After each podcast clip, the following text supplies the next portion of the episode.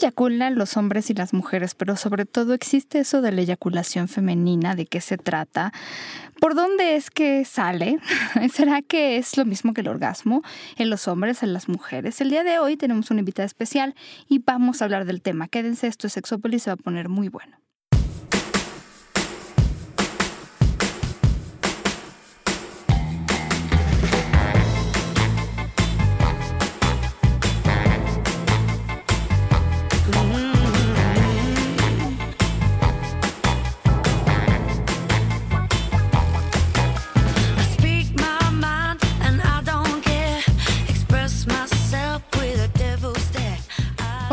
Bienvenidos y bienvenidas a Sexopolis Radio, a esta cabina hoy no tan calurosa, este, un poco más...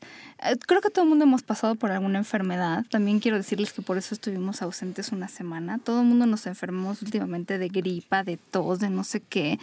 Yo digo que es falta de sexo. Sí. Podría ser falta de sexo en muchos casos ayuda el sexo a elevar las defensas. El sexo, es, eh, la, salud sexual también es transmisible. Entonces, a tener sexo y a coger, además de que eh, cuando estás teniendo relaciones sexuales, Paulina, trasuda, sale la enfermedad, o sea, todo se Muchas acomoda. Cosas, por supuesto. Ejercicio. Por y supuesto. Entonces, por favor, si ustedes tienen este como un servicio a la comunidad en el que quieran donar orgasmos, pues pueden inscribirnos a Sexopolis Radio con mucho gusto. Sí, yo soy donador de orgasmos orgasmos en hombres, y en caballeros. En mujeres nada más con la mano. Todavía no me atrevo a meter mi cosa en Muy su bien, me parece. Pero no está mal intentarlo. Ahí perdiendo el miedo. Oye, yo también, yo soy donador de órganos, no importa quién. ¿De órganos o de orgasmos? No, de orgasmos, pero yo soy... también de órganos, también de órganos. No, no, no, no. yo no dono mi órgano, pero lo presto. Para la ciencia, eso sobre estaba todo. yo pensando, justamente en eso. Me sacrificio. Exactamente, en eso estaba yo pensando, mi querido Jonathan, en que yo podía donar este tu órgano. no, porque luego, ¿qué voy a hacer? Estaba yo pensando en un piano que tengo en mi casa. No, no es cierto. Ok. y la verdad es que, no, es que, ¿sabes qué me vino a la mente? Un, todos esos videos de YouTube, es que sí fue una cosa horrible. Cuando tú buscas, sobre todo eyaculación femenina, en YouTube o en, en, en, todos estos servicios de video, o si buscas documentos, artículos o así, obviamente no científicos, muchos están centrados en cómo enseñarle a los hombres a darle un, no sé, un orgasmo con eyaculación a las mujeres.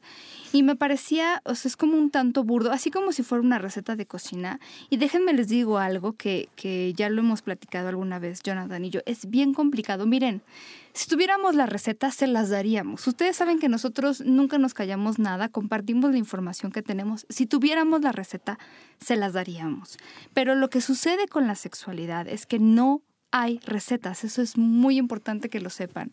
De verdad, muy importante. O sea, hay muchas cosas que, o sea, si tienes ciertas situaciones, depende de qué, ¿no? Pero si vas con un experto o con una experta en estos temas, créeme, te va a ayudar mucho, pero no es como que te doy una pastilla y se te quita algo. Ya se los había, alguna vez habíamos platicado. Eh, si existiera esa pastilla milagrosa para quitarte el miedo a la sexualidad, la culpa, también la daríamos, pero no existe eso, de verdad. Es un trabajo mucho más intenso, personal, hay cosas que tardan más, hay cosas que tardan menos, pero no hay soluciones tan rápidas como pareciera verlas. Y digo, me encantan los videos, seguramente habrá cosas que podamos resolver eh, y que podamos además eh, aprender de estos videos, pero no es como que ya vi un video y entonces ya voy a, o sea, seguramente voy a tener éxito con el 100% de las mujeres o hombres que yo conozca, porque no se trata de eso. Entonces eso es algo que necesitaba sacar de mi pecho, de mi ronco pecho, porque es, mm, no, no es así. O sea, la cuestión no, no, solo tiene que ver en la sexualidad, a veces es una cuestión biológica que se combina con lo psicológico, que se combina con lo social, es una mezcla de varias cosas. Entonces, solo como para dejarlo claro. Y Justamente por eso también invitamos el día de hoy a la súper experta en este tema. ¡Uy, uy, uy! Porque además, casi nadie, guapísima, además hoy viene guapísima, pero es que casi nadie ha estudiado el tema de la eyaculación femenina, Carolina González. Sí, que es médica, que es sexóloga, y que estudiosa, investigadora, pero casi nadie ha investigado la, eyaculación femenina. Sí, realmente si tú buscas estudios, pues te quedas muy corto porque no hay nadie. Es más, para algunos médicos ni siquiera existe. A mí me choca que digan que eso no existe, porque alguna vez tú y yo platicábamos sobre cuántos hombres, o sea, yo no se pone en duda la experiencia de un hombre sobre si ha eyaculado o no eyaculado. O sea, eh, si un hombre te dice eyaculé, nadie le dice seguramente no eyaculaste, pero te imaginaste que eyaculaste. Pero con las mujeres nos hacen eso todo el tiempo. o sea, los argumentos. Los argumentos de muchos médicos, o no solo médicos, pero eh, sexólogos también incluso, hacia esto de la eyaculación femenina, cuando una mujer dice eyaculé, eh, les dicen, seguramente orinaste y lo confundiste con eyaculación, seguramente lubricaste y lo confundiste con eyaculación. Es decir, nos hacen ver como pendejas, o sea, nos pendejean, esa es la palabra que, usamos en y, reafirman los mitos de tú no conoces tu cuerpo, como nunca te tocas, cómo vas a saber, además tú no tienes pene, ¿no? Porque además, fíjate, algo muy importante es que todo lo que existe sobre eyaculación femenina necesariamente, a lo mejor la palabra está muy mal, pero necesariamente se compara con los hombres. Entonces, si un hombre no siente que lo que hace una mujer, el squirt, la eyaculación o lo que sea, se parece a lo que él hace, entonces no es eyaculación. O sea, porque todo tiene que tener de referencia a la parte masculina. Y además todos estos comentarios como que anulan la experiencia de nosotros las mujeres, como que tuviéramos que tener un patrón. Lo que sí es súper claro es que no todas las mujeres eyaculan y no todas han descubierto que lo hacen. Claro. No, y además, miren, hay también una, una, muy mala información sobre lo que es la eyaculación masculina, porque si tú buscas eyaculación masculina en Internet, generalmente te lo van a decir como orgasmo. Y la verdad es que el orgasmo y la eyaculación generalmente van juntos en los hombres, pero no siempre, ¿no? Yo no sé, en la eyaculación, ¿qué es lo que primordialmente ocurre? Te pregunto. En la, medicina. Eh, en la parte de la eyaculación masculina, lo que pasa es que por lo general se presenta al mismo tiempo que el orgasmo, pero no tiene que ser así. Y en la eyaculación simplemente es la, emisión eh, de semen y, por eso le llamamos eyaculación. Y, y estoy de acuerdo contigo que en la parte femenina pues está un poquito mal llamado, porque si hay una emisión de líquido también se conoce como squirt y pues se le puso eyaculación femenina. Entonces es como esta emisión de líquido que se ha hecho algunas investigaciones de qué contiene el líquido, porque muchas personas decían, no, es orina, porque es una incontinencia urinaria. Y sí sabemos la diferencia, ¿verdad? O sea, entre hacer pipí y lubricar. Digo, yo sí los quiero decir que sí sabemos la diferencia. Exacto, porque ya se ha estudiado qué contenido tiene y el contenido de la eyaculación femenina sí tiene algo de urea, que también lo tiene la orina, pero no es orina en su contenido 100%. Y tiene algo que llama mucho la atención y es que la eyaculación femenina tiene antígeno prostático. No sabemos de dónde o cómo sale eso. Sigue siendo un misterio. Sí, he oído por ahí que algunas mujeres, como al final nuestros órganos sexuales parten de la, del, del mismo, no sé cómo decirlo, pero del mismo lugar, por decirlo así, y unos se vuelven órganos femeninos y otros masculinos. Algunas mujeres tienen como remanentes de tejido prostático, ¿no? Entonces, por, e, esa es una de las explicaciones o hipótesis que hay al respecto.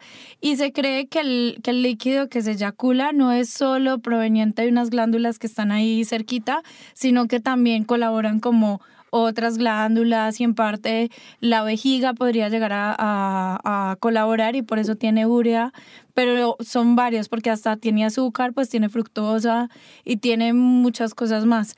Y además, una cosa que también cambia es la cantidad.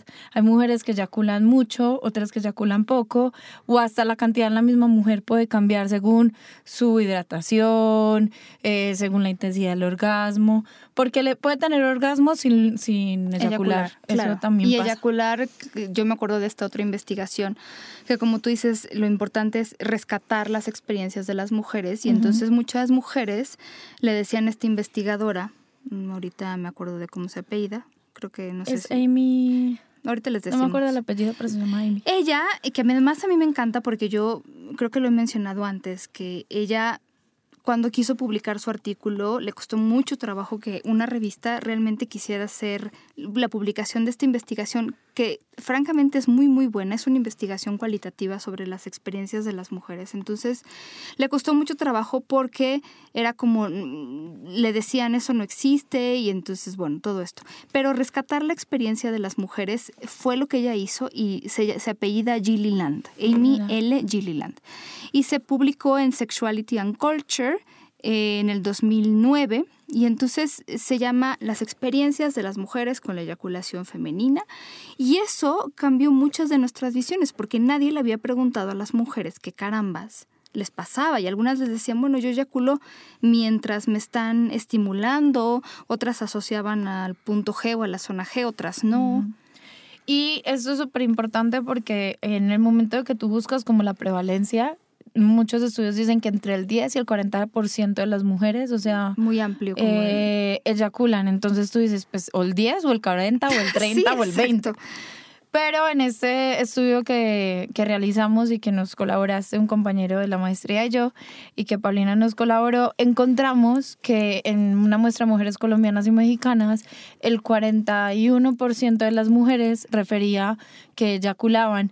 Y lo que más llamó la atención era que eyaculaban más fácilmente con penetración, que llamó muchísimo como la atención. Y eso fue como mm, muy interesante también. Y eh, lo otro es que yo, eh, y eso sí es una apreciación personal, yo creo que el, que el porcentaje puede ser mayor. Lo que pasa es que, como lo que hablamos al principio, como esto de la eyaculación está tan anulado en nosotras las mujeres y está anulado esta experiencia, eh, muchas sienten como, ay, es que me voy, están teniendo relaciones sexuales y sienten que se van a orinar, entre comillas. entonces piensan en otra cosa, disminuyen su excitación, cambian de posición, entonces pues no van a eyacular, entonces no van a saber si eyaculan o no. ¿Esto por qué lo digo? Porque en este mismo estudio, la edad promedio de inicio de la primera relación sexual y de masturbación fue como 17, 18 años pero la edad promedio de la primera eyaculación fue a los 22 años. Entonces es como conocer más su cuerpo, como lo que decía Jonathan que, ahora. Que se trata de la eyaculación, porque sí, a mí muchas mujeres me han dicho, es que de repente siento como que quiero hacer pipí, quiero orinar y no sé qué hacer ustedes déjense ir, porque seguramente por ahí viene la eyaculación. Yo no sé si se siente igual en los hombres, mi querido Jonathan. No, es que me, justo estaba pensando desde esta parte social, de todas las broncas sociales que hay al respecto. Tú ves un, un video de, de o, un comercial dedicado a los hombres y los pasan sudados, los pasan mojados, los pasan, o sea, desde ellos y su corporalidad no hay problema, pero una mujer como tal no tiene derecho a sudar. Una, desde esa parte, o sea, mostrar su humedad. Exacto, tiene que estar siempre seca, no brillosa. Y obviamente esta parte viene a, colarse dentro de la, de la, relación sexual, porque esto que tú dices ahorita, Pau, de dejarse en la humedad, de dejarse sentir, de dejarse venir y mojar, es mucho hay tanta represión social al respecto de que una mujer siempre tiene que estar seca, ¿no? Incluso comerciales enfocados a desodorantes la, mujer siempre está seca. de olor en, eh, en la vulva. O sea, que no puede oler tu vulva. Claro, a menos que huela a bosque o a, flores. No huele a bosque, no huele a pino. ¿Te acuerdas el, el, el, mensaje que te mandé, no? De para que el pájaro no te huela a cuervo, échale desodorante también. O sea, para nosotros no hay esas cosas, de verdad. Para nosotros no hay esas cosas y para ustedes existen infinidad. Es más, hasta los pantiprotectores, que no son toallas femeninas como tal, no. pero eh, absorben la humedad y hay mujeres que lo utilizan al grado que les reseca los labios, les reseca la vagina.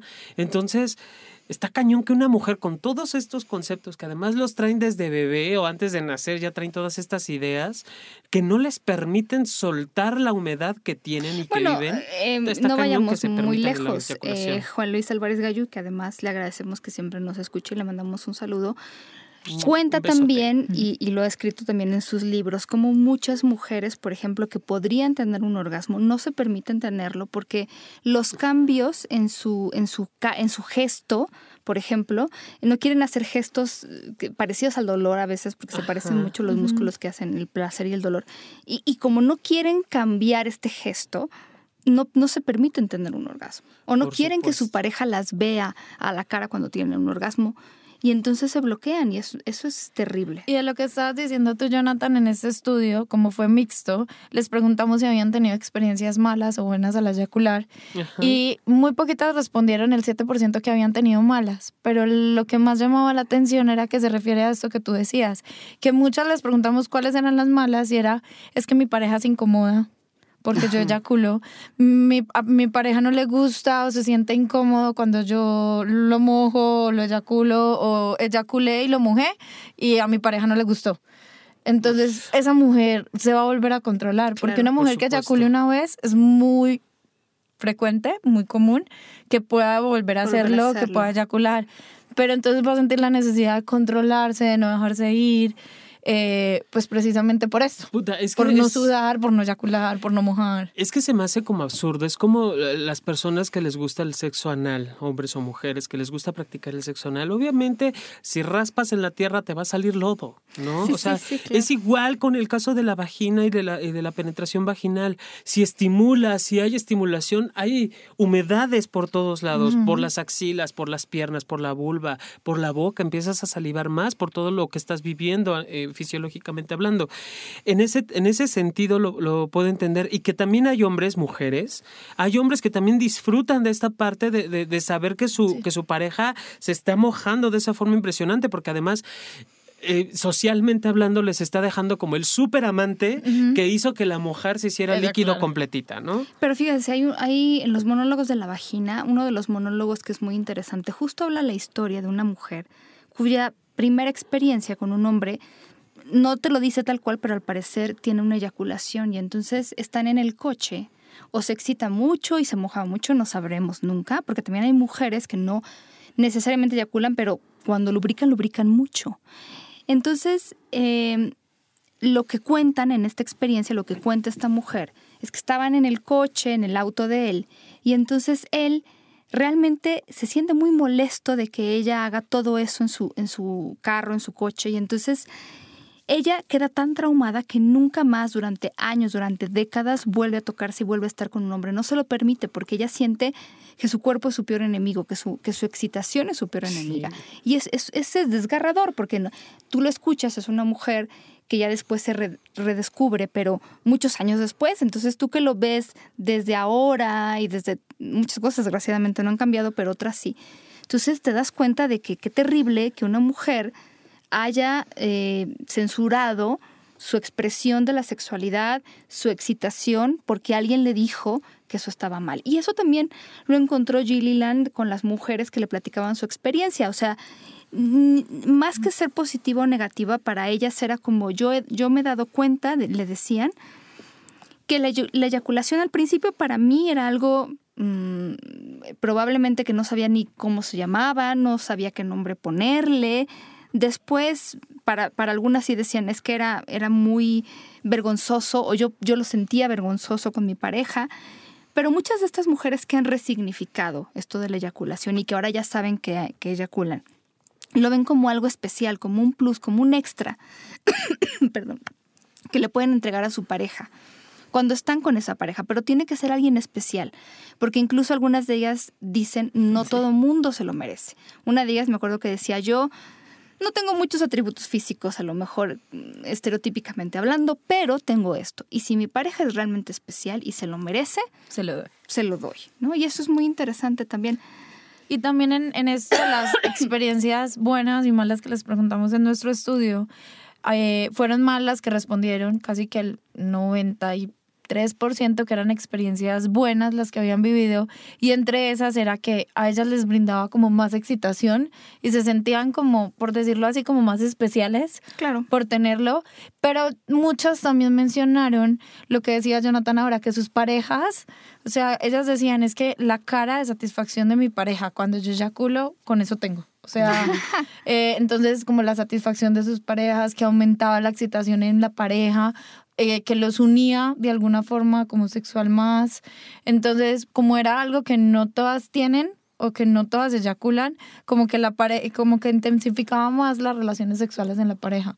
Entonces, algunas lo viven como más satisfactorio, especial. Como parte privilegiada. Y para otras, eh, al principio la mayoría coinciden, sobre todo en el estudio de, de Amy, que al principio la mayoría cuando les pasa por primera vez se sorprenden. No, te dicen eso. No saben qué hacer. Si, a grandes eh, trabajos encontramos que les hablen, a, nos hablen en la educación sexual o de la sexualidad del orgasmo, o sea, te explican la parte anatómica, pero no, no se van a meter en la eyaculación femenina, en el orgasmo, en el punto G, en el punto P, no se van a meter en eso. Entonces, híjole, equivale un poco a lo que le pasaba a las abuelas, ¿no? Que nadie les explicaba que iban a menstruar, entonces un día veían sangre y decían, ¿qué pasa? Me estoy muriendo, ¿no? Pues me imagino que muchas mujeres así lo viven, ¿no?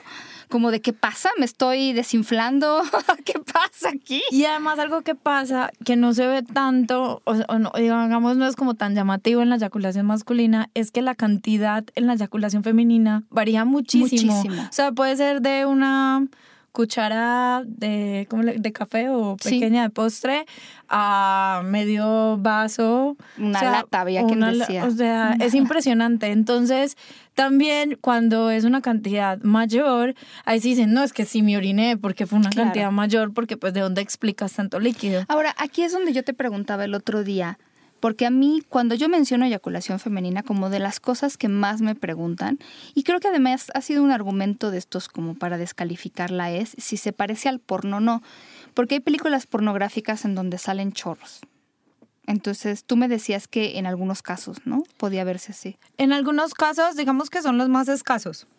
Pero no es como anular, ah, no se puede presentar como el porno. En algunos casos, y porque yo he hablado con mujeres que eyaculan, me dicen, sí, a mí me pasa así. A lo porno me pasa así, eh, pero son como casos más, más escasos. Podría llegar a pasar. Por lo general, no se da chorro, se da simplemente chorrito. Eh, chorrito.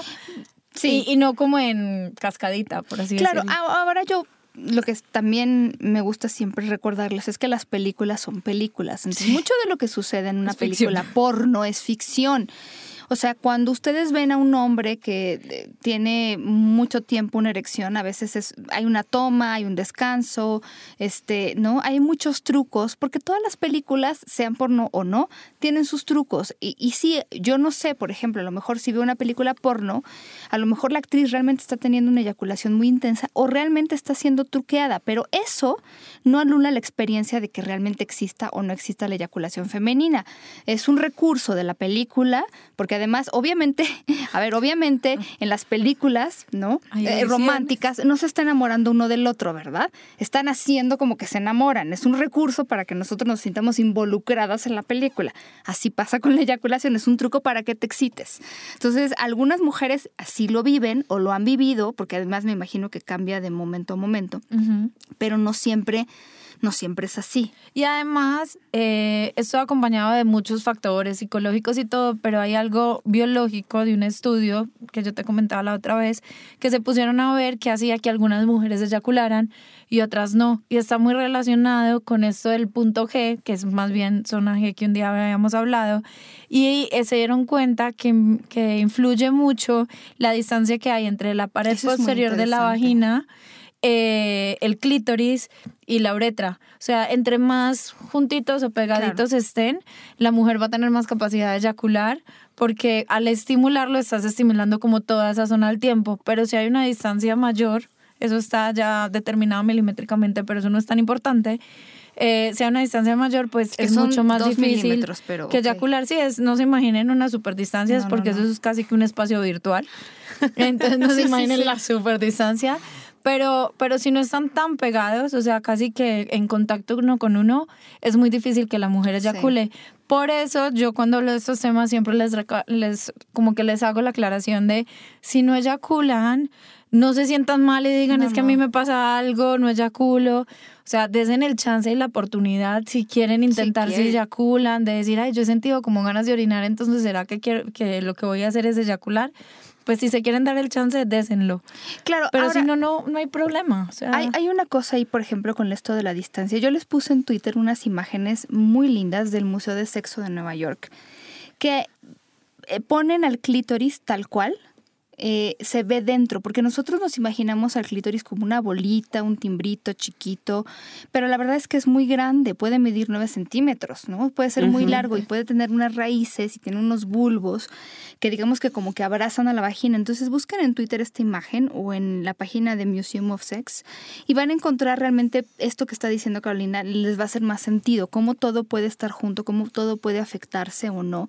Y entonces ahí tiene mucho que ver con la anatomía de cada persona. Pero, por ejemplo, aquí yo em, hace como unos cuatro o cinco años, ya tiene rato, escribí un artículo sobre eyaculación femenina donde más o menos hablaba de lo que se sabía, ¿no? Porque tú decías que este tejido prostático que algunas personas consideran como las glándulas de esquene, ¿no? Que decías que te, se ven involucradas porque tienen unos ductos estas glándulas que drenan en la uretra y cerca de la uretra. Entonces, es decir, están ahí como cerquita de la uretra. Entonces se pueden confundir con la uretra, pero son varias, pueden cambiar de... Y eh, esas son las que se creen que más colaboran en la eyaculación femenina. Ok.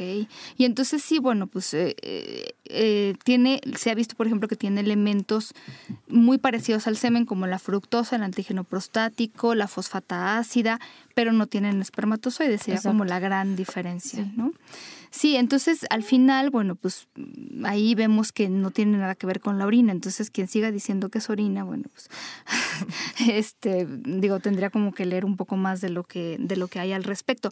Pero sí, creo que entonces también no hay que volvernos como estas personas que a fuerza si no tenemos 50 orgasmos y 50 eyaculaciones, realmente no, no vamos a, a, no sé, a sentir placer, porque francamente cada cuerpo es diferente. Yo esto justamente lo platicaba el otro día aquí en un programa. Algo que nunca nos enseñan cuando nos hablan de sexualidad es que el placer tiene muchos rostros.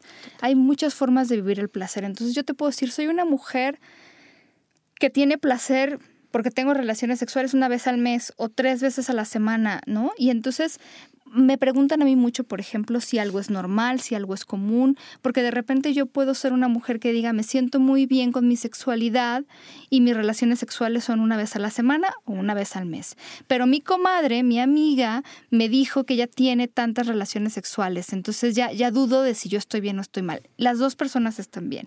Porque entonces lo que para ti es placer es, ya está muy específico, ya está escrito, ya es muy claro que para ti eso es placer y que a lo mejor en una relación sexual, dos orgasmos o un orgasmo o ningún orgasmo es placer. Y para otra persona tiene que haber cinco orgasmos. Entonces, lo que para cada quien es placer, es placer. No podemos uniformar a todos. Es como tratar de poner la misma talla de zapato a todas las personas. Es importante entender que aquí lo que para cada quien es placentero dista mucho de una persona a la otra, ¿no? Y hay para mujeres que es muy placentero eyacular y hay para mujeres que no lo es. Entonces también es como respetar esa parte de que sea placentero o no. Sino que sí es importante hablar de estos temas precisamente por eso, porque hay mujeres que se pueden estar preguntando, ay, siquiera a mí eso me pasaba y no le podía poner nombre y ponerle nombre, encontrar como la forma. Acá estaba pensando mientras hablabas, eh, en estos dos estudios en el que hicimos y en, y en el que estábamos comentando ahora, eh, habla mucho de como los recursos de las mujeres, porque había muchas que decían, es que a mí me gusta eyacular, pero muchas veces eyaculo, pues, y no tengo dónde dormir. o sea, porque sí pasa y ha pasado. Entonces, en este estudio de Amy, eh, había una mujer que le decía, ah, pues yo le encontré una super solución cada vez que me voy a masturbar o que voy a tener relaciones sexuales, que sé que mi cantidad es grande. Mm, grande o, que es una cantidad importante que, que me va a mojar mi colchón o mi cama. Esta mujer se consiguió como una especie de tela antifluidos y, y la usa solo para eso. Entonces, como eso me llamó mucho la atención y me gustó en el sentido de ella no dejó que digamos que para ella que eso era como incómodo, sino siguió viviendo su placer, porque ella decía, me encanta y vivo muy placentero el eyacular sin embargo, pues por otro lado está la incomodidad de no tener dónde dormir, pero le busco un recurso, una solución y lo usa. Y la verdad, algunas mujeres que eyaculan muchas veces se quedan como sin estos recursos. Entonces, saber que a otras mujeres les pasa, eh, qué pueden hacer, como, mm, no sé, entonces no se masturben en la cama, sino en el sofá. O sea, algo más como para evitar eso, pero así, sin embargo, vivir algo que les es placentero, también es importante decirlo porque casi nadie nos habla de eso. nadie nos habla de eso. Nadie. Y, y creo que en esta parte sí es como muy importante ya empezar a mencionar qué alternativas hay. Lo importante siempre es eh, qué es lo que quiero y a dónde voy con la pareja, ¿no? Reconocer y, y, que finalmente digo, yo cuando, cuando me masturbo, y no sé si varios hombres, yo supongo que sí, pues siempre tener a la mano el papel o el Kleenex. No dejamos de ser diferentes en ese sentido. Y no por una situación que vives y que, y que además habla de tu disfrute y tu goce sexual, te vas a detener para ya no hacerlo, caray. ¿no? O poner una, o en el caso de las mujeres, poner una toalla, no sé, hacerlo en la ducha. Porque muchas veces también nos enseñan que la cama es solo el lugar donde puedes vivir placer. Claro. Entonces no te permites en algunos otros lugares. No, y además me acuerdo que en tu investigación que preguntaste sobre la masturbación, muchas mujeres se masturban con estas regaderas de mano y entonces... Claro, en el baño. Desde eso yo no veo las regaderas de los hoteles de, de igual forma, lo tengo que aceptar.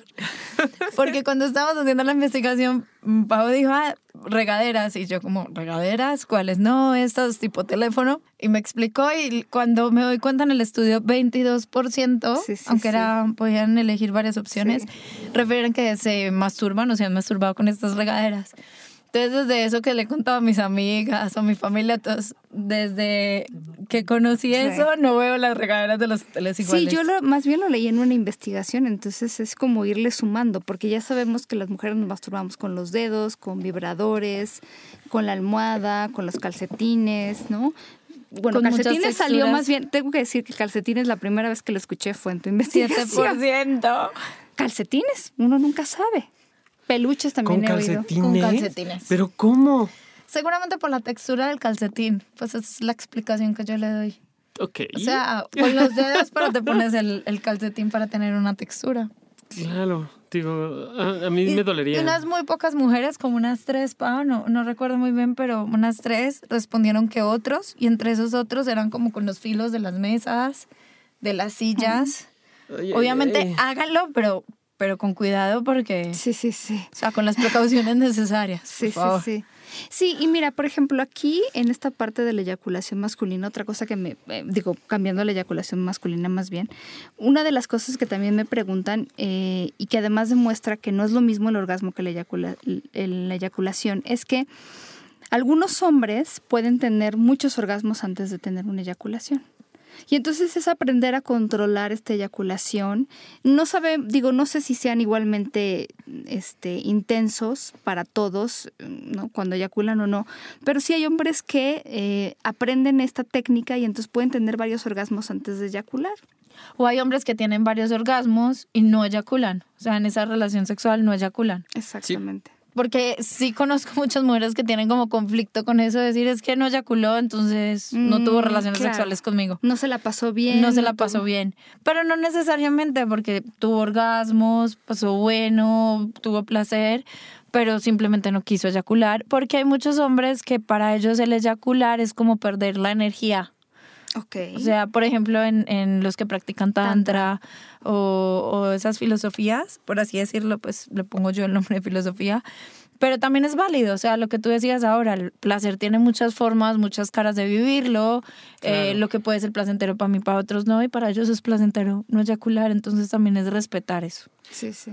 Aunque sí muchos hombres también exigen y demandan el, el orgasmo, ¿no? Y lo asocian, perdón, la eyaculación. La eyaculación. Eh, Y asocian demasiado la eyaculación con el orgasmo, que si no tienen orgasmo, es más, me ha tocado atender y ver personas que creen que entre mayor cantidad, así litros y litros y litros de, de semen, pues más placer y la persona vive más placer, no la pareja. Y, y- e incluso se reprimen o guardan esta parte de, es que no quiero porque si al ratito cogemos o tenemos sexo, eh, va, va a salir muy poquito. Yo digo, pues sale lo que tiene que salir, ¿no? No, sí, no eso tiene te iba a por qué preguntar. ser como... Yo a ti porque también me he topado con muchos hombres que dicen, no, es que por lo general cuando eyaculo dos veces seguidas o en, o en la misma encuentro sexual, eh, la segunda vez por lo general es más poquita. Pues entonces yo les decía, pues es muy esperable que sea muy poquito porque la cantidad que eyaculas como hombre también va a depender mucho de tu estado de, hidratación y de si has eyaculado antes o no. Pues si acabas de eyacular, tu cuerpo está trabajando mucho más rápido para tener que eyacular antes. Entonces puede ser hasta gotitas. Muchos hombres dicen, es que hasta medio trabajo saber que eyaculé. Sí, y, es que, híjole, esta parte de, la eyaculación en el caso de los hombres, que sí la ligan muchísimo al, al placer, que la ligan a Incluso hay hombres que, que, mienten, que fingen en el orgasmo a partir de la eyaculación, o creen que si no hubo eyaculación no tuvieron orgasmo. Sí, sí puede como descontextualizar esa parte, ¿no? Porque va como muy ligada y muy asociada.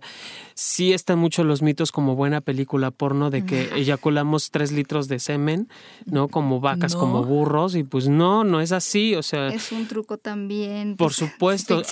Hay hombres que sí pueden eyacular. Claro, por supuesto. Sí, claro que los hay. Pero no, no siempre y no todas las veces tampoco. Por supuesto que no. O sea, podrás una vez a la semana si tienes 15 días guardándote, ¿no? o sea, que se esté macerando ahí el asunto, pues puede que sí, sí tengas para la mascarilla nocturna, pero por lo común son tres cucharitas y, y, y soperas, ni siquiera es una cucharada, digo, sopera cafetera. Cafetera. Ni siquiera es sopera, ¿no? Sí. ¿Cuál será, ¿Cuáles son algunos creen que sean de los mitos más frecuentes sobre la eyaculación? Porque esto de, por ejemplo, de que sirve para quitar granitos y para no sé qué y que... Eh, miren, no sirve para mucho más, o sea, tiene proteínas, pero no una cantidad así como tremenda de proteínas como para alimentarse por un día. Eh, es que de repente me han llegado como, como con esas te tengo un mito que no es tan mito porque científicamente lo están estudiando, todavía no sé en qué vaya a terminar, pero dicen que cuando como mujer te tragas el semen, obviamente depende de la cantidad y de mil variantes, eh, evita el cáncer de mama.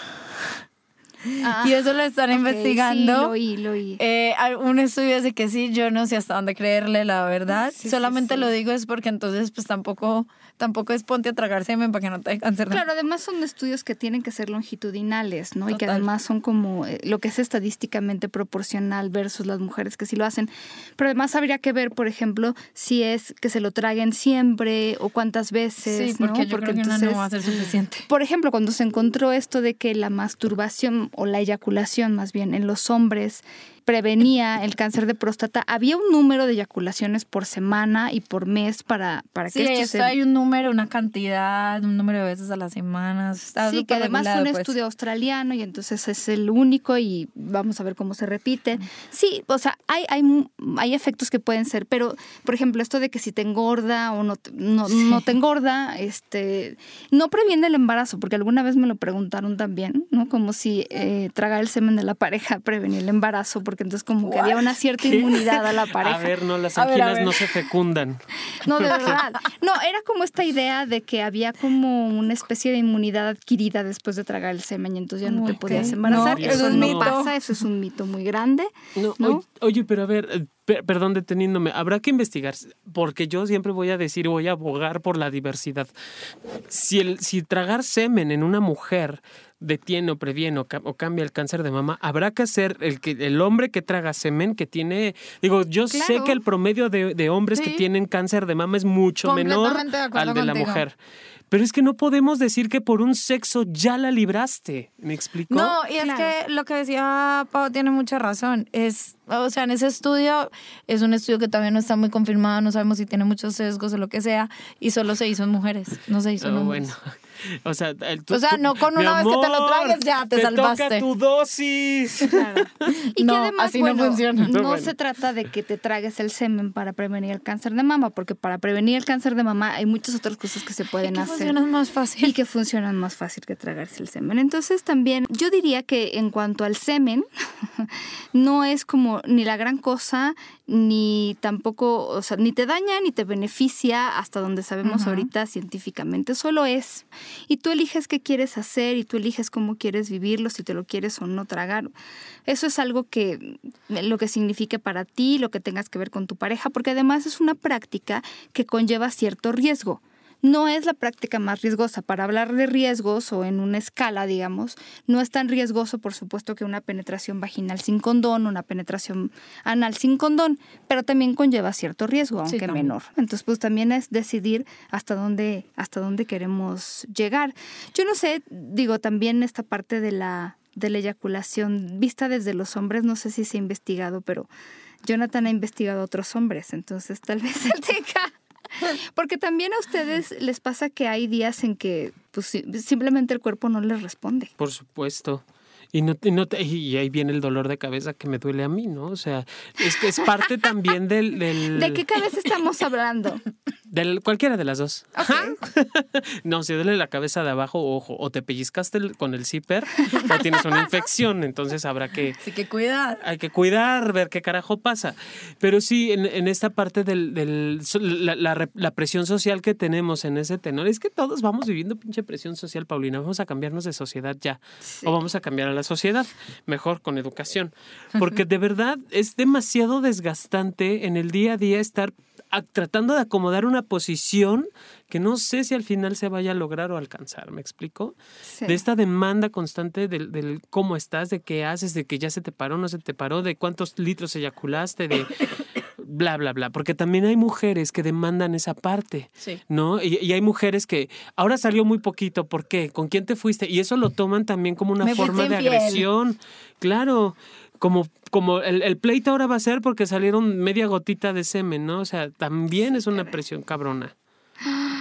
O sea, si lo haces y no lo haces, porque también hay hombres que la mujer se permite una vez en la vida mojarse y ¿quién te tocó y por qué pasó esto? O sea, y antes no pasaba y si antes no pasaba y ahora sí, claro. Entonces, sí van siendo factores que van alterando la relación de pareja, pero son ideas y suposiciones. Hay hombres que también exigen y no sé si te ha pasado a mí me han escrito de ¿cómo le puedo hacer para que mi mujer eyacule?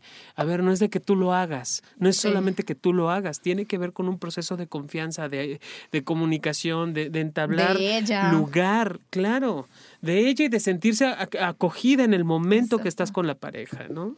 Interesante. Sí, porque es que en el caso, por ejemplo, de, de la masturbación, que un día lo hablábamos eh, las dos, y es, es que no es un timbre, o sea, el clítoris no es un timbre, el punto sonaje no es un timbre, y además, como muy bien lo decías, el clítoris es más grande de lo que pensamos y el clítoris tiene ramas.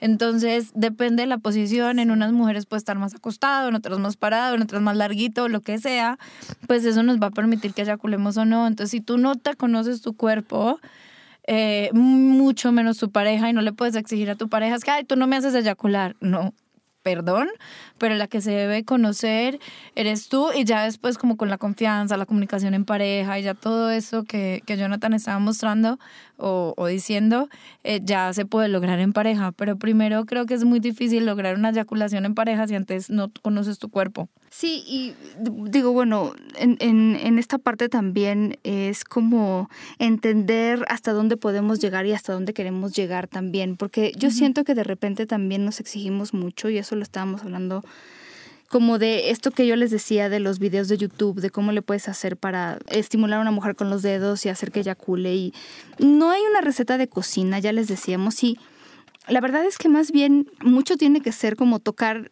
como dicen, tocar de oído. O sea, en ese momento, cómo se va sintiendo la pareja, cómo te vas sintiendo tú.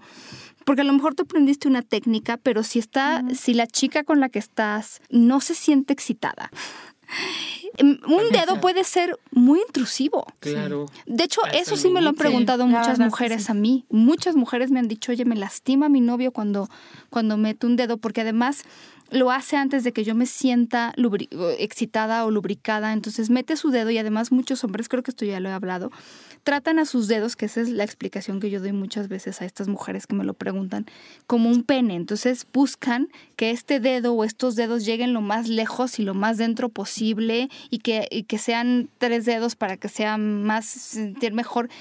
Y si no estás lubricada, es un dolor. Si no hay lubricación, es muy intrusivo. Y entonces, yo lo que les diría, por ejemplo, y lo, hemos hablado en otros programas, es, si van a usar los, los dedos, que para mí es súper importante siempre aclarar que hay que lavarse las manos, pero si van a usar los dedos, empiecen por tocar los muslos, las piernas, váyanse acercando poco a poco a los labios mayores, que son los que tienen el vello, luego vayan entrando poco a poco a los labios menores, vean cómo reacciona su pareja ante estos tocamientos, si le va gustando, si no le va gustando, vean si va lubricando, o sea, de verdad toda esta zona externa, que es la, zona de la vulva, es muy sensible. Ahí está el clítoris y la función del clítoris con sus más de 8000 terminaciones nerviosas es precisamente dar placer.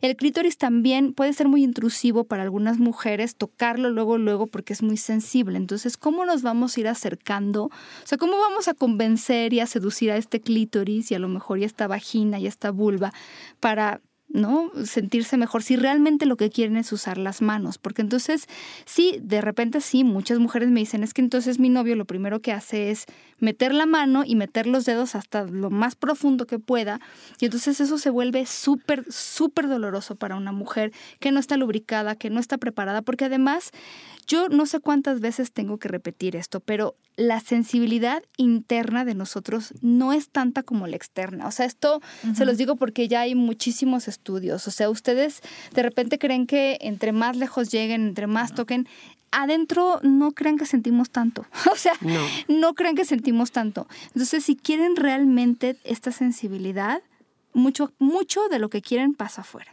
Además porque la vagina está más inervada en el tercio externo, o sea, el que está eh, más pegadito a la vulva. Claro, Adentro no tiene inervación, entonces todo lo que hagas afuera o en la parte más externa de la vagina es lo que más va Nos están tocando el cervix y lo que están haciendo es que nos duela, porque no sentimos nada, nada. no sentimos nada.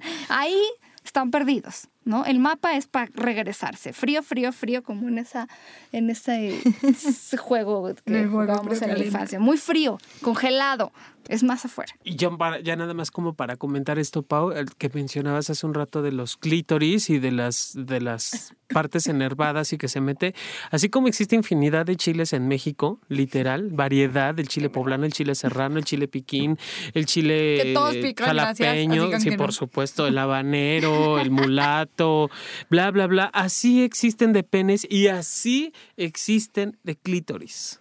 No hay una sola forma de tener un clítoris, no hay una sola forma de tener un pene, no hay una sola forma de eyacular, no hay una sola forma de tener orgasmos y, y siempre es una primera vez. Y no hay una sola forma de tener una vulva. Yo digo una cosa, hay tantas vulvas en el mundo como mujeres sabemos en el mundo. Por supuesto. Porque nunca vas a encontrar una vulva igual. Sí, eso lo hemos platicado de repente porque también las referencias, ahora estuve leyendo otro artículo sobre cómo las mujeres llegan a ser, este, llegan a sentirse preocupadas por la apariencia de sus órganos sexuales desde la pubertad. estamos hablando 10, 11 años y esto es de repente porque, claro, las comparamos con las películas porno, con las fotografías que hay en internet y sí es importante decir que hay muchos tipos de... O sea, de hecho, fíjense, por ejemplo, en las mujeres que salen en, estos, en estas películas. Quien lo ha estudiado, que sí lo han estudiado, tienen como un perfil muy específico, sus pechos son muy similares, eh, eh, digo, en el, en el más común, porque sé que hay pornografía para todo, pero este, tienen cierto físico, cierto cuerpo. Entonces, sí, muchas veces sus vulvas se parecen, pero la verdad es que hay muchos tipos de vulvas y sería bueno también que encontráramos, ¿no? Que, ¿Cuál es la nuestra?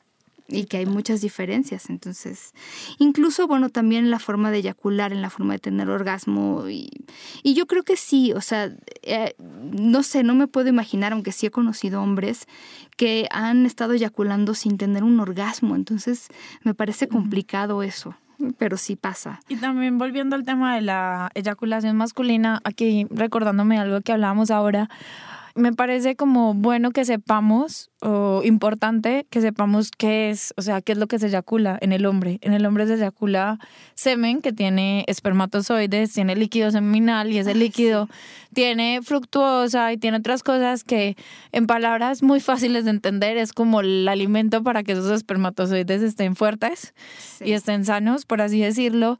Y aquí hay un mito que ahorita hablábamos de los mitos y es, es que eh, antes de eyacular hay como el líquido preeyaculatorio que puede ser una o dos gotitas de, de, semen. Y ojo, porque esto sí tiene espermatozoides, puede llegar a tener, puede no llegar a tener, pero uno de los mitos es que por esto no puedes quedar en embarazo. Y sí. Sí, por eso este coitus interruptos eh, interruptus, coito interrumpido o salirse o no, no funciona tanto porque aunque muchos hombres tienen muy claro en qué momento eyaculan, no todos tienen claro en qué momento sale el líquido preseminal, no lo ven venir. No, se, siente. Y si ese líquido ya tiene espermatozoides, ya puede haber un embarazo. Entonces, yo les diría lo que me decía un amigo mío sobre las personas que usaban ese método como método antifecundativo. Me decía que se llamaban papá y mamá porque es muy raro que funcione. Y, y, a mí me parece muy interesante, por ejemplo, en los hombres la primera eyaculación ocurre más o menos al año de que empieza la pubertad. Y puede ser la famosa, el famoso sueño, húmedo. Miedo. no sé, no sé a lo mejor si lo has platicado con los amigos, pero cómo lo viven muchos hombres, porque digo, a las mujeres siempre nos hablan como de esta primera menstruación y nos dan la plática, pero no sé si a los hombres les dan esta misma plática y entonces cómo se sienten, ¿no? Yo pues creo que algunos piensan que se orinaron. Pues yo, yo la viví cañón y varios sé que la vivieron así como medio rudo. Es poco hablado, muy poco comentado. Eh, sí me ha tocado saber de, bueno, a nadie le hablamos, le hablaron al respecto, la vivimos más solos eh, que, en familia, sí, cañón, porque al menos a ustedes, yo me acuerdo mucho que en la, en la primaria, en la secundaria se sacaban a las niñas, les daban la plática y luego regresaban con su bolsa de pan, no, era una bolsita de papel estraza y envueltas las, las toallas, ¿no? Para que no la vieran. O la traían y se las metían y se las escondían porque les daba pena. Pero nosotros nunca nos dieron una plática de te va a pasar esto. Es que no lo hacen y deberían. Y entonces, sí, pero me imagino que para muchos de ustedes es un susto, ¿no? Sí, total. Porque además, para mí sí ¿qué, haces con las sábanas si te levantas y tienes que ir a la escuela? Porque además estos sueños nocturnos son más comunes durante la adolescencia y los primeros años de la adultez pero pueden ocurrir en cualquier momento, ¿no? Entonces sí es posible que suceda, pero sobre todo es en la adolescencia y en los primeros años, digamos, de la vida adulta, si acaso a algunas personas solo les sucede durante la pubertad, algunos pubertad y adolescencia, algunos años, cambia de persona a persona, pero sí, la verdad es que bueno, y también aquí quiero hablar de otro mito, porque, eh, por ejemplo, Kinsey encontró que eh, el 40% de las mujeres, acuérdense que Kinsey, aunque hizo muchas investigaciones ya hace tiempo, en los 50, era muy conocido porque, fíjense, las investigaciones que él hizo, incluidos Masters y Johnson, que eran como muy en el laboratorio, pocas veces se han vuelto a hacer. Pero Kinsey encontró que el 40% de las mujeres que él entrevistó había tenido sueños en donde había tenido orgasmos o sueños húmedos. Entonces también las mujeres podemos tener sueños húmedos, no solamente son los hombres. A lo mejor es más evidente en los hombres porque pues a las días siguiente, ¿no? Te das cuenta en la que en las mujeres se puede confundir con flujo. Por supuesto. Pero claro que en las mujeres para, eso necesitas el pantiprotector. Claro, claro, sí. Y, por ejemplo, de las personas que él encontró, de las mujeres que él encontró que habían tenido estos estos sueños húmedos, eh, decían que normal o usualmente las tenían varias veces al año y que la primera vez que esto les había ocurrido más o menos en edad promedio eran los 13 años. Eh, es, podía ser lo más joven que les eh, había ocurrido, pero ah, incluso muy común es que sucediera después, incluso en los primeros años de la vida adulta que él hablaba, por ejemplo, de los 21 años. Entonces es, es muy interesante es muy interesante, porque también ha habido como esta discusión de por qué los hombres, si tiene alguna función que los hombres tengan estos sueños húmedos, y he oído de todo, algunas personas dicen que sí, que es como que las plomerías se van destapando, tal cual, habrá algunos que dicen que no, pero también es interesante, ¿no? Algunos se acuerdan, me imagino, y otros no se acuerdan del sueño, solo despiertan con la evidencia del sueño, pero pero sí sigue siendo muy interesante. ¿no? Lo que sí no sé es, por ejemplo, y eso será el próximo estudio que tú hagas, es si algunas mujeres eyaculan en el sueño y luego despiertan con la evidencia, ¿verdad? Pues habría que investigarlo. Sería un buen... Pero bueno, lo primero que tenemos que hacer es partir desde esta base de que no podemos anular la experiencia de las personas y de que definitivamente existe la eyaculación femenina, así como existe la eyaculación masculina y que en eso, pues, ¿no? No, y te lo juro que yo me sorprendí en, en el congreso que estuve hace 15 días presentando esta investigación, eh, que fue en Madrid. Mm, personas, estudiantes de sexología, de otras corrientes o lo que sea, pero estudiantes de sexología, médicos. Y no, ¿y qué vas a exponer? No, de masturbación, eyaculación, eyaculación, pero, pero si eso es orina, eso, yo era No, como, no, bueno, ¿qué tal? Pero yo creo que antes de estar repitiendo las cosas, antes de que ustedes repitan las cosas, primero tengan la información, ¿no? Porque está repitiendo que solamente es orina, que no existe. Yo, de verdad, piensen en esta parte de anular la experiencia. Es Sí. muy violento anular la Y es experiencia. que de otra para mí eso fue como anular la experiencia y no solamente Es las mujeres que sí eso. eyaculan, sino también la mía como inve- investigando esto, como entonces, entonces estoy perdiendo el tiempo. Claro, pero, pero que yo tenga a un número enorme de mujeres diciendo esto y que yo les diga que eso no está pasando, me parece de No, y me lo dijo una mujer, entonces casi casi que yo dije, bueno, me queda claro que no eyaculas, pero Pero yo, mira, eh, creo que lo principal es eso, ¿no? Nos- la gente que nos dedicamos a la salud, especialmente la salud sexual, creo que el pecado número uno es anular la experiencia de la persona que está frente a ti. Y si esa persona lo vive de esa manera, me queda claro que es lo, pues, Así es. así es, ¿no? Y, y que eh, esa parte hay que validarla constantemente, Pau. O sea, Y que además esto del género, por Dios, o sea, solo porque somos mujeres no sabemos la diferencia.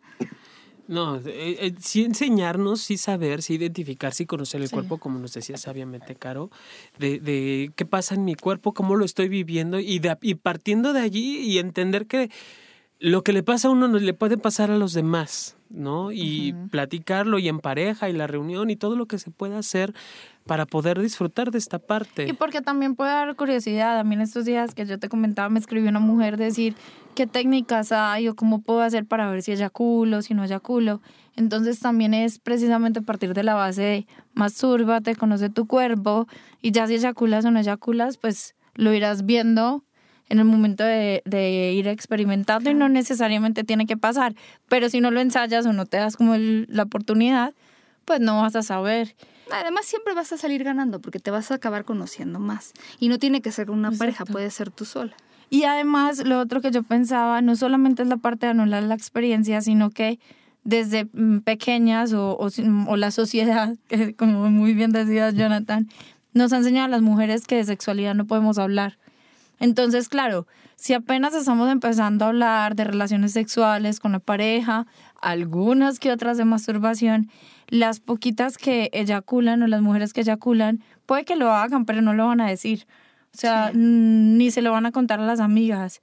Porque si no les cuentan ni siquiera que se masturban, que les van a contar que eyaculan. Claro. Claro. Entonces, Pero para mayor información, quiero decirles, ya, ya les había dicho, pero Caro y yo estamos haciendo unos videos que estamos subiendo a YouTube. Son cortos, la verdad es que tienen este tipo de información, pero muy concentradita.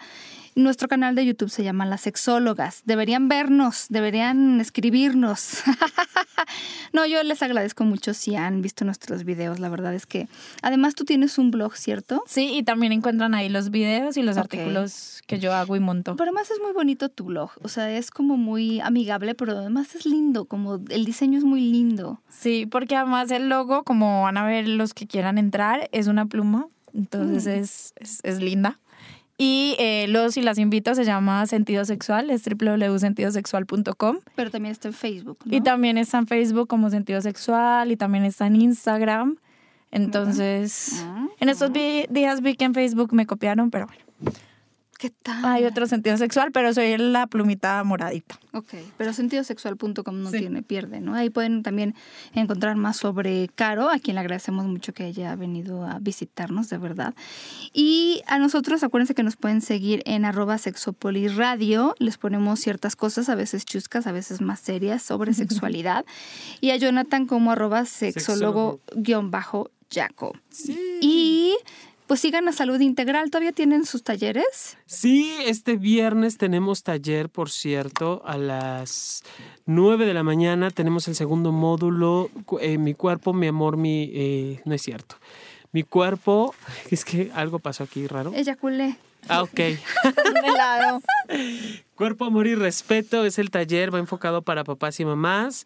Por favor, contáctate con nosotros el 56017128 puedes hablarnos por teléfono, apartar tu lugar. Tenemos ya pocos lugares, Paulina. Entonces, Por contáctate. favor, sí. Sí, no Y lo dejes para lo último. Acuérdense, Sí, no, por por, favor. favor. nunca hagan eso porque entonces nos desmotivamos. Y, a- y acuérdense de visitar Estudio Cuarto del Fondo, que es donde grabamos, estudiocuartofondo.com, para que vean las instalaciones, porque no sabemos, la gente que nos escucha pues tiene sus talentos, entonces si tienen los suyos, pues este es el momento. Descárguenos, acuérdense que estamos en SoundCloud, en iTunes, entramos como un poquito después, porque iTunes nadie lo entiende. Y eh, es que nadie lo entiende.